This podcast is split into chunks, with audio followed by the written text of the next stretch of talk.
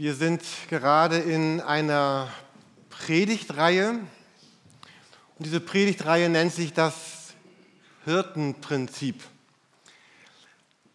Es geht darum, dass der Glaube in der Bibel, der Glaube an Jesus, an, an Gott, den Vater, oft, oft beschrieben wird mit diesen Begriffen von, von Hirten, von Tieren, Schafen. Wir haben uns einiges angesehen. Wir hatten zum einen über das Schaf oder das Lamm gesprochen. Wir haben damit begonnen. Wir hatten eine Predigt über den Löwen. Ist kein Lamm, aber gehört irgendwie auch in diesen gesamten Kontext. Dann hatten wir das schwarze Schaf. Marc sprach in der letzten Woche darüber. Und in unserer Reihe geht es heute um den Sündenbock. Dieser Begriff des Sündenbocks ist uns ja sehr vertraut. Es bedeutet, dass man jemanden in einer falschen Weise etwas zuschiebt. Schuld für Fehler oder für Misserfolge oder für sonstige Konflikte. Sündenbock. Und es spielt da gar, gar nicht so die, die Rolle, ob du wirklich Schuld hast, sondern man sucht jemanden, eine Gruppe sucht jemanden, auf den sie zeigen kann, sucht jemanden, der die Schuld bekommt. Ein ähnliches Ausdruck wäre ein Bauernopfer, aber heute geht es um den Sündenbock. Jemanden, auf den man zeigt und der stellvertretend die Schuld aller übernimmt und ich bin dann ja fein raus für das Scheitern eines Projektes oder für die Schuld an einem, an einem Unglück. Wir haben ja einen Sündenbock. Kennst du das aus, aus deinem Leben, dass man dich schon zum Sündenbock gemacht hat? Vielleicht auf der Arbeit? Hätte dein Team oder deine Abteilung besser gearbeitet, dann hätte man diesen oder jenen Kunden nicht verloren. In der Schule, wenn du dich nicht so komisch angestellt hättest gestern, dann wäre das ganz anders gelaufen mit dem Lehrer. Im Sport, hättest du diesen einen Ball nicht verloren, hätten wir das Spiel gewonnen. Im Freundeskreis, deswegen, weil du so bist, haben wir jetzt alle Stress. In der Gemeinde, immer bist du so schwierig, es stockt alles wegen dir. Mir fiel heute Morgen noch ein, eigentlich geht es mir manchmal so in der Gemeinde, da sagt jemand, ey, da lief was schief und du bist Pastor, hättest du es nicht wissen müssen? Klar, ich hätte alles wissen müssen und alles klären können. Also es ist mir schon ein bisschen vertraut, dieses Gefühl, plötzlich kriegst du was in die Schuhe geschoben, wo du gar nicht so ganz verantwortlich bist. Oder in der Familie, hättest du dich mehr zusammengerissen damals bei diesem einen Streit, dann wären unsere Kinder nicht ausgezogen, dann wäre unsere Familie nicht zerbrochen. Oder in der Gesellschaft, wenn diese Gruppe oder wenn diese Partei nicht wäre, dann würde es uns besser gehen, dann hätten wir mehr Arbeit, dann hätten wir weniger Gewalt, dann hätten wir weniger Kriminalität. Und wenn es diese Menschengruppe nicht gäbe, dann würde es uns als Volk besser gehen, sagt man. Also wir kennen das mit dem Sündenbock ganz gut.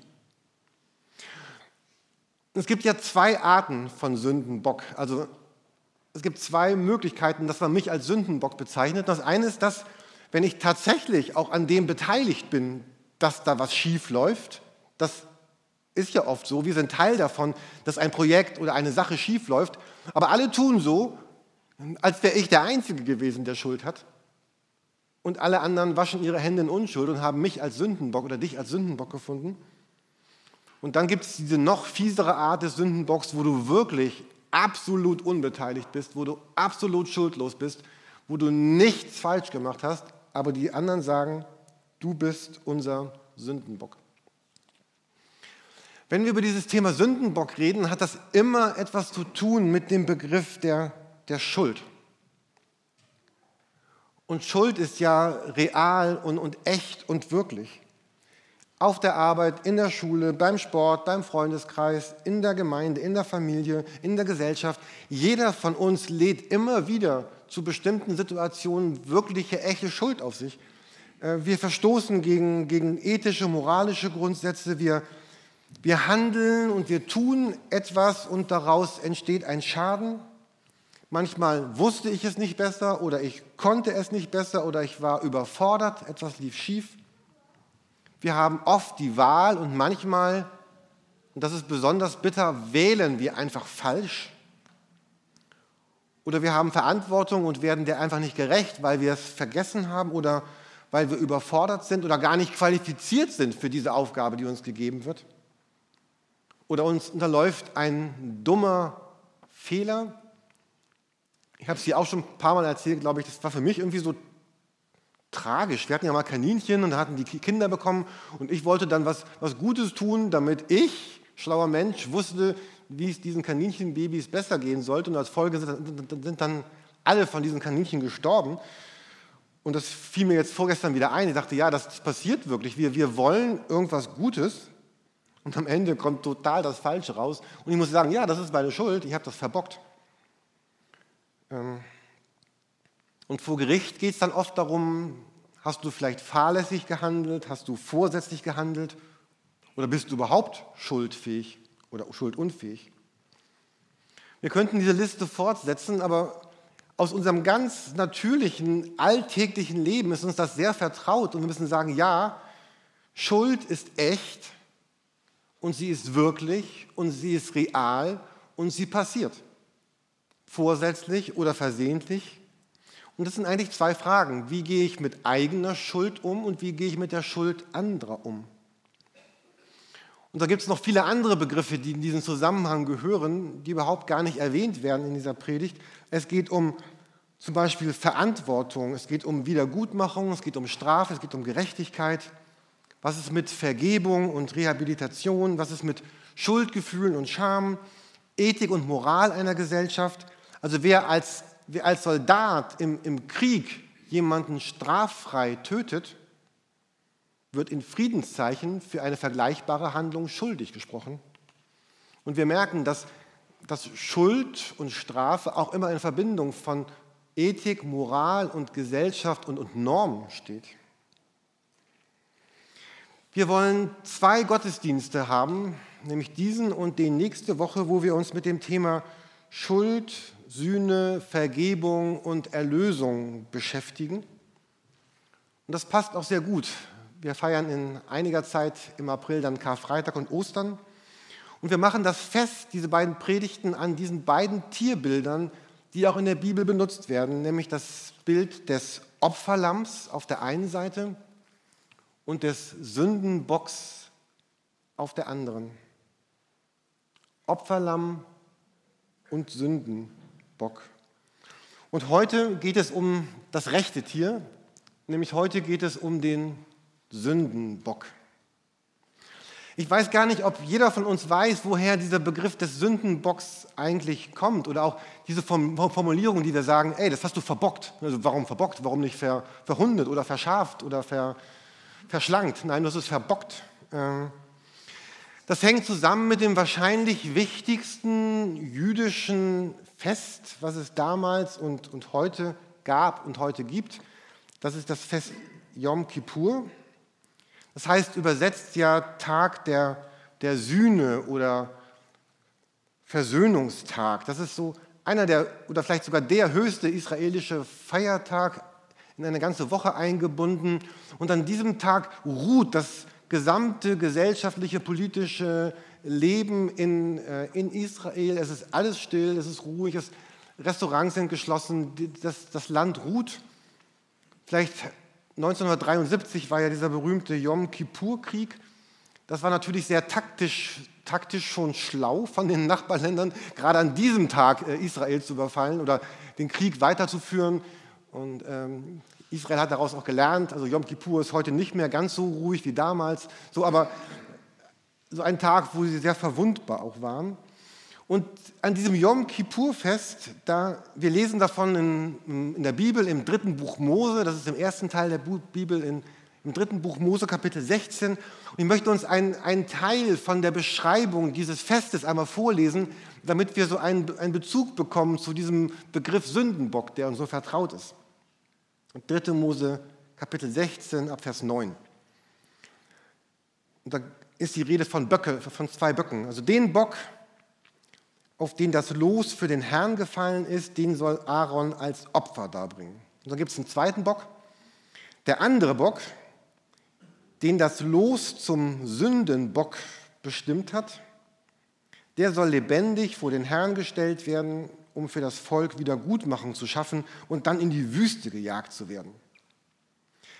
Er, also dieser Hohepriester, soll ihm beide Hände auf den Kopf legen und alle Verfehlungen und alle Schuld der Israeliten über ihn bekennen.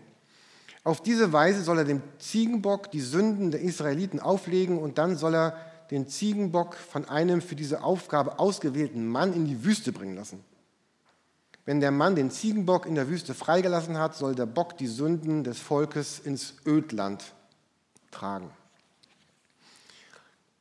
Vielleicht klingt es auf den ersten Blick ein bisschen complicated, muss man vielleicht zweimal hören oder lesen. Jedenfalls geht es hier darum, dass da zwei Böcke sind.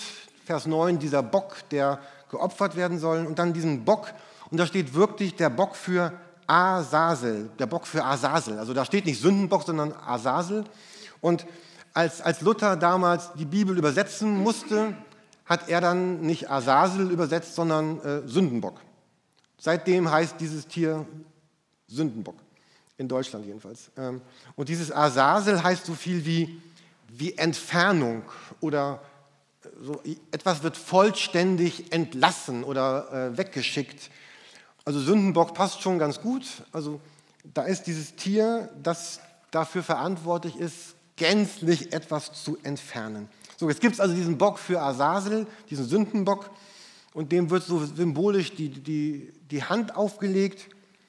Und das sollte so ein, ein Bild dafür sein, dass diesem Tier alle Schuld, alles Böse, das ganze Fehlverhalten, die ganze Unheiligkeit, Gottlosigkeit des Volkes, so sollte so symbolisch auf dieses Tier gelegt werden. Und damit war er dann im wahrsten Sinne des Wortes tatsächlich ein Sündenbock. Und dann wurde der Bock in die Wüste geschickt, um dort wegzulaufen, vielleicht auch zu sterben, über eine Klippe zu stürzen, was immer und damit sollte dann die Schuld weg sein. Also ein Sündenbock im besten Sinne des Wortes, einem sündlosen, unschuldigen Tier wurde alle Schuld der Menschheit aufgelegt und zusammen mit diesem Tier sollte dann diese Schuld vernichtet werden. Natürlich war das nur ein Bild. Es ist natürlich nicht, nicht, nicht wirklich, dass dadurch die Schuld in die Wüste geschickt wurde.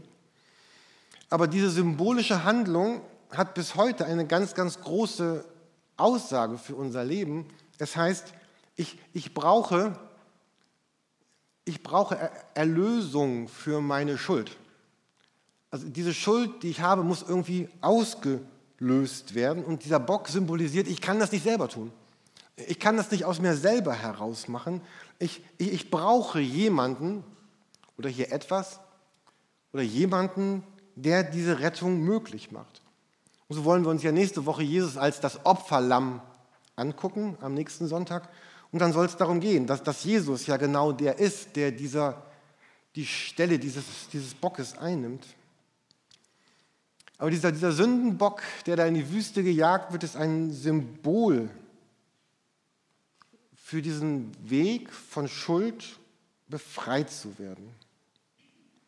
Da ist jemand, der mich dazu einlädt, der das Recht und die Kompetenz hat, meine Schuld zu nehmen und sie zu begleichen. Und, und heute jetzt in diesem zweiten Teil der Predigt, die, der jetzt startet, möchte ich mich, mir ein bisschen mit euch angucken, wie das eigentlich beschrieben wird im, im Neuen Testament, dass, dass wir heute, wie wir heute damit, damit umgehen. Ich möchte euch gerne zwei, zwei Bibeltexte zeigen. Der erste ist in 1. Johannes 1, Vers 8 bis 2, Vers 2. Ihr könnt ihn auch hier vorne mitlesen, den ersten Teil jedenfalls. Da steht, wenn wir sagen, wir seien ohne Schuld, betrügen wir uns selbst und die Wahrheit ist nicht in uns. Doch wenn wir ihm, also Jesus, unsere Sünden bekennen, ist er treu und gerecht, dass er uns vergibt und von allem Bösen reinigt. Also das, was damals mit diesem Bock getan wurde, dass man ihm so symbolisch die Hand auflegte, um dann die Schuld des ganzen Volkes auf sich zu nehmen, da sagt Jesus, das machen wir jetzt anders. Also ihr müsst keinem Bock mehr irgendwelche äh, Hände auflegen, sondern Ich bin gerne der, der bekennt das mir. Dieses Bekennen, dieses, dieses Sagen, oh Jesus, da ist es ist wirklich gestern oder heute oder es läuft gerade ganz viel schief bei mir. Da ich habe ganz viel verbockt, um bei diesem Wortspiel zu bleiben. Ähm, ich, hier ist mein Leben und ich, ich bekenne das dir, ich, ich spreche das aus, ich sage das und ich, ähm, ich bitte dich, komm du damit klar. Und interessant ist ja, dass, dass dies, dieser Johannes-Text hier ein, ein Brief ist, den Johannes an, an Gemeinden schreibt, also an Christen, an Menschen, die vielleicht schon 20, 30, 40 Jahre, äh, lange Zeit äh, Christ, schon lange Zeit Christen sind. Die waren schon beim Lobpreisabend, die waren schon beim 24-3-Gebet, die, die, die, machen all das. Und über denen sagt er das. Also, das schreibe ich jetzt nicht für irgendwelche Leute, die Jesus gar nicht kennen, sondern das, das schreibe ich gerade jetzt für Leute, die schon ganz lange mit Jesus unterwegs sind. Oder einen anderen schönen Text, wo, wo Jesus äh, auftritt in, in Markus 1, so ganz zu Beginn seines, seines Lebens, da liest man von Jesus, nachdem man Johannes ins Gefängnis geworfen hatte, ging Jesus wieder nach Galiläa. Er verkündete das Evangelium Gottes und sprach, die Zeit ist erfüllt, das Reich Gottes ist nahe, kehrt um und, und glaubt an das Evangelium. Also hier lädt Jesus praktisch Menschen, die ihn treffen, die ihn sehen, er lädt sie ein, umzukehren und, und an ihn zu glauben. Also was Jesus hier sagt, ist, äh, ich möchte gerne die Rolle dieses Sündenbocks einnehmen. Ich möchte dein Sündenbock sein. Ich, ich werde dein Sündenbock sein. Und ich werde das aber nicht automatisch sein. Ich bin das nicht, nicht einfach so. Äh, weil ich es bin oder weil du in die Kirche gehst oder weil du so nett bist. Oder es ist nicht so wie die Sonne, die jeden Morgen für jeden aufgeht und für jeden gilt, sondern Jesus sagt, ich, ich möchte gerne dein, dein Sündenbock sein, aber das funktioniert nur unter bestimmten Bedingungen, dass ich das für dich bin. Ich bin das nicht, nicht automatisch. Ich bin das nicht automatisch für dich oder automatisch für jeden Menschen auf der Welt, sondern das ist an gewisse Bedingungen oder gebunden, damit das funktioniert. Wir, wir sehen die hier vorne. Damit das gelingt, sagt Jesus, bekennt, was schief läuft. Kehrt um, glaubt an das Evangelium. Das ist das, was beim Yom Kippur-Fest mit, damit geschah, als diese Hand auf, auf, diesen, auf diesen Esel, ne, auf diesen Bock gelegt wurde. Ähm, und Jesus sagt, das, das ist das, was, wozu ich dich einlade. Und ich möchte mir gerne einen Augenblick mit euch angucken, wie das im Leben ganz, ganz praktisch und real und wirklich funktionieren kann, wie, wie wir es leben könnten, vielleicht morgen, nächste Woche oder was immer passiert. Wie, wie geschieht dieses Handauflegen? Wie geschieht dieses Einlassen auf Jesus? Ich habe da eine total kunstvolle Grafik entworfen gestern. Ähm, wir sehen eine wunderbare blaue Linie. Und diese blaue Linie soll einfach mal mein Leben darstellen oder dein Leben. Ich weiß, das Leben geht oft anders, und, aber wir tun mal so, als wäre das Leben eine Linie. Äh, und es fängt irgendwo an und es hört auch irgendwo hier auf der Erde wieder auf. Ich lebe mein Leben, ich, das sind Menschen, ich bin, ich bin unterwegs mit euch, mit anderen Menschen, Dinge, Umstände. Man lebt sein Leben. Und im Leben gibt es dann so bestimmte Momente, wir hatten eben schon gesprochen von Wendepunkten, wo etwas passiert in meinem Leben. Ich habe da jetzt mal diese roten X reingemalt. Vielleicht sind es gar nicht fünf, sondern 5000 in deinem Leben. Oder ist, egal. Es geht nur darum, dass das sind bestimmte Momente im Leben. Und in diesen Momenten geschieht etwas. Ein Ereignis, ein besonderer Moment, der ausgelöst wird durch irgendwas oder, oder irgendwen. Etwas ändert sich. Etwas Schönes, etwas Schweres, etwas Fröhliches, etwas Trauriges, etwas Positives, etwas Negatives. Groß, klein, ganz egal. Vielleicht in dir etwas oder in Umständen oder du bekommst eine neue Arbeit oder du verliebst dich oder sie verlässt dich oder du heiratest, ein Kind wird geboren oder äh, deine besten Freunde ziehen in die andere Stadt oder du hast deinen, deinen Bachelor fertig oder auch nicht oder du äh, bewirb, äh, Dinge passieren im Leben. Es gibt ganz viele Dinge, im Leben, die passieren, die, die nicht normal sind, die irgendwie außergewöhnlich sind. Und heute wollen wir uns diese, so ein, ein X mal anschauen, so ein, ein Moment, wo etwas passiert, so ein, ein Zeitpunkt im Leben. Äh, jetzt einmal im Blick auf, auf diesen Sündenbock, also auf, äh, auf Fehler, auf, auf Schuld, auf, auf Versagen. Und was jetzt kommt, kann man auch für alles andere anwenden, aber wir reden ja heute Morgen gerade über diesen Gedanken. Es geschieht etwas in meinem Leben, so ein Moment, wo Gott sagt, jetzt wäre ein, ein Augenblick, umzukehren. Da ist was schiefgelaufen in deinem Leben, aber jetzt wäre ein Augenblick, umzukehren, neu zu denken, anders zu denken. Ich lese gerade ein Buch von jemandem, der heißt Mike Breen und der hat das sehr schön so in einem Bild beschrieben. Es ist so, als ob in diesem Augenblick Gott so eine Tür in dein Leben hineinstellt, eine, eine Tür, die da ist, dass Gott eine Tür aufmacht in dem Augenblick, wo etwas Schweres passiert in deinem Leben oder wo etwas schief läuft oder wo du jetzt wirklich Schuld auf dich geladen hast? Und wenn diese Tür aufgeht, also stellen wir uns vor, jetzt geht diese Tür auf und weiter schon mal in diesem Raum hier drin, also es ist, es ist wirklich nicht der schönste Raum unserer Kirche. Also man muss hier nicht unbedingt reingehen, da ist ganz viel und da oben wird es nicht besser. Also, aber wir räumen dieses Jahr wieder auf, keine Sorge, wir räumen da jedes Jahr auf, aber es ändert nichts. So, aber ähm, im Leben. Also es passiert etwas und es ist so, als würde Gott eine Tür aufmachen, in dem etwas passiert. Und, und du hast jetzt zwei Möglichkeiten, dich zu entscheiden. Du kannst sagen, ich gehe auf meiner blauen Lebenslinie einfach weiter und tu so, als wäre wenig gewesen. Oder ich kann sagen, ich, ich schaue mal, was hinter dieser Tür passiert. Und diese Predigt ist eine, eine Werbung dafür, durch diese Türen durchzugehen. Ein Moment, wo etwas Schweres passiert, wo du Schuld auf dich lädst, wo Dinge richtig schief laufen. Und dann dieser Vers, den Jesus gesagt hat, das Reich Gottes ist nahe, kehrt um und glaubt an das Evangelium.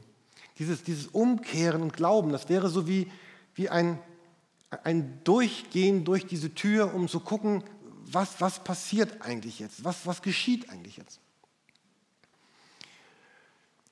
Für die, die mich schon lange kennen, kommt jetzt zwei Minuten etwas, was ihr schon ganz lange von mir gehört habt.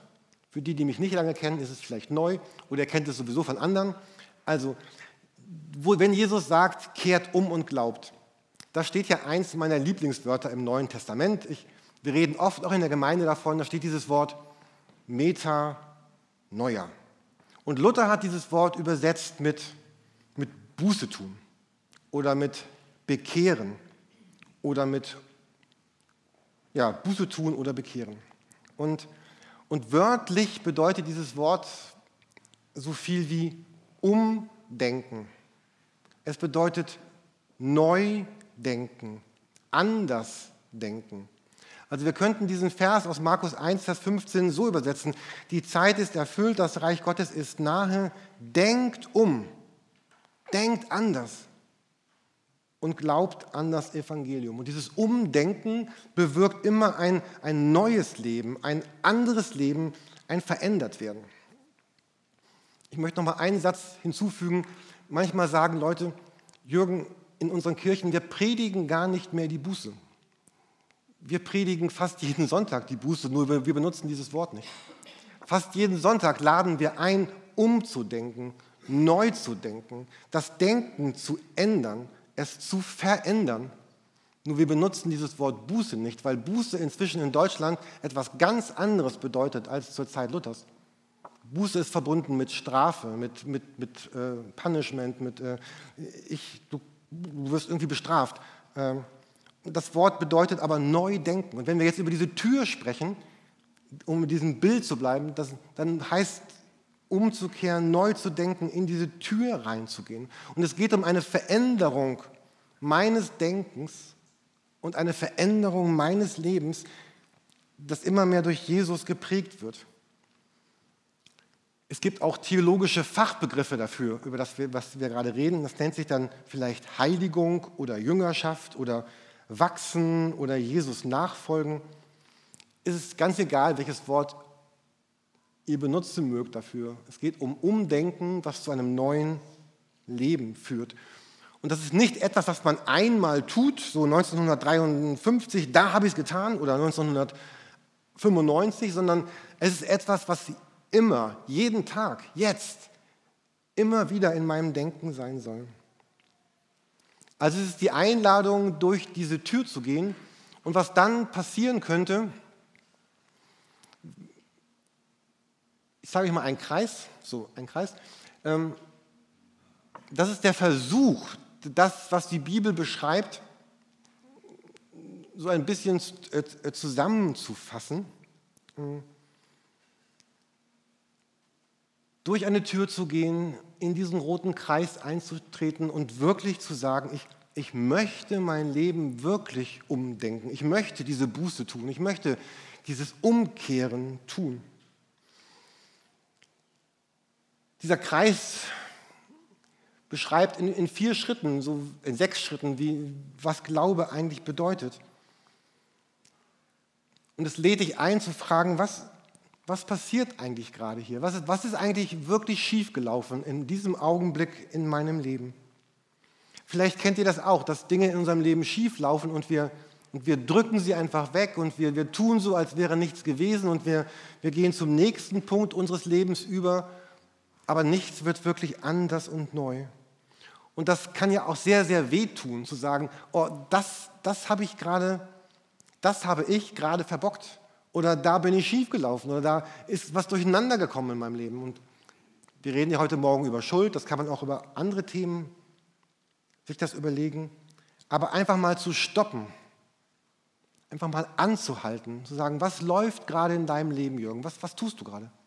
Warum? Nein, nicht warum. Also, was geschieht eigentlich? Und ich bin schon beim zweiten, zu fragen, warum eigentlich? Also, warum bist du gerade so ausgeflippt? Warum hast du diesen Menschen verletzt? Warum hast du war dir jetzt dieses so wichtig? Warum hast du Dinge getan, von denen du eigentlich wusstest, dass du sie gar nicht tun wolltest? Und warum bist du so, wie du gar nicht sein möchtest? Sich zu fragen, was hat mich da eigentlich geritten? Warum bin ich so, wie ich bin? Ähm, was ist vielleicht mein Teil an dem Dilemma, was gerade schief läuft? Und als drittes, das mit jemandem, jemanden einzuladen in dein Leben, das mit dir zu teilen. Im Jakobusbrief klingt das in der Bibel so, darum bekennt einander eure Sünden und betet füreinander, damit ihr geheilt werdet. Also dieses biblische Prinzip hier ist, bekennt einander eure Sünden, betet füreinander, damit ihr geheilt werdet. Und damit ist nicht gemeint, dass wir jetzt hier Olaf und Marietta und wie ihr alle heißt nach vorne bitten und ihr sagt, oh, ich bekenne meine Sünden, sondern es geht darum, dass wir in unserem Leben, in unserem Lebenskreis Menschen das Recht geben, unser Leben und ihr Leben mit uns zu teilen. Jemanden einzuladen in dein Leben, der an deinem Leben teilhaben darf. Es geht um einzelne, vertrauenswürdige Menschen. Wir brauchen und sollen gar nicht alles mit uns selber ausmachen. Wie schön wäre das doch, wenn wir geistliche Freunde hätten und wir gemeinsam und verantwortlich uns dem Leben stellen dürften. Jemand, der mich fragen darf, Jürgen, was ist denn passiert? Und den ich fragen darf, was ist denn bei dir passiert? Und wo wir uns nicht gegenseitig sagen, siehst du bei dir auch und siehst du bei dir auch, sondern jemand, der, der mich trägt und er trägt und jemand, den ich trage und er trage. Und ich möchte besonders nochmal uns Männer auffordern. Ich glaube, dass, vielleicht bin ich auch gerade in politisch inkorrekten Vorurteilen, aber ich glaube, dass gerade Männer noch mehr als Frauen die Tendenz haben, die Dinge mit sich selber auszumachen. Aber überzeugt mich gerne vom Gegenteil. Äh, also der Mensch, ich, in der Gemeinde, wir haben oft geworben für diese Zweierschaften, für Dreierschaften. Oder, oder wie cool wäre das, wenn unser Hauskreis von fünf, sechs Leuten nicht nur ein Ort wäre, wo wir über Richtigkeiten und Wahrheiten der Bibel reden würden, sondern auch darüber, was geschieht gerade in meinem Leben und warum eigentlich. Und dass, dass die anderen ein bisschen Anteil bekommen dürften und wir das teilen könnten und das geschehen könnte, was die Bibel sagt, bekennt einander eure Sünden und betet füreinander, damit ihr geheilt werdet.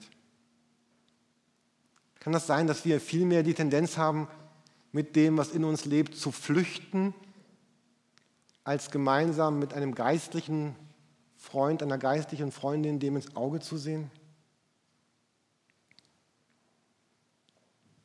Und sich dann zu fragen, konkret, wenn wir über diese Buße reden oder dieses Umkehren, dann heißt es, dass ich mich konkret fragen muss, das ist unten planen, wie wird es jetzt anders? Ich muss mich bewusst fragen, wie wird es denn anders? Im Jakobusbrief heißt es so, was nützt dein Glaube ohne Taten?